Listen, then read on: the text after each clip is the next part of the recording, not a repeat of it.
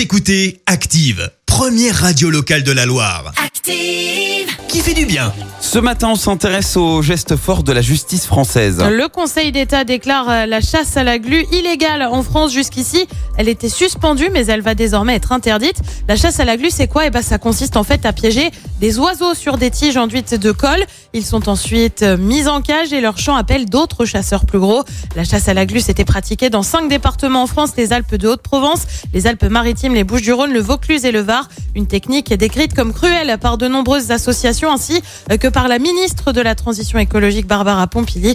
Une victoire donc pour les associations et une excellente nouvelle pour le bien-être animal. Merci. Vous avez écouté Active Radio, la première radio locale de la Loire. Active.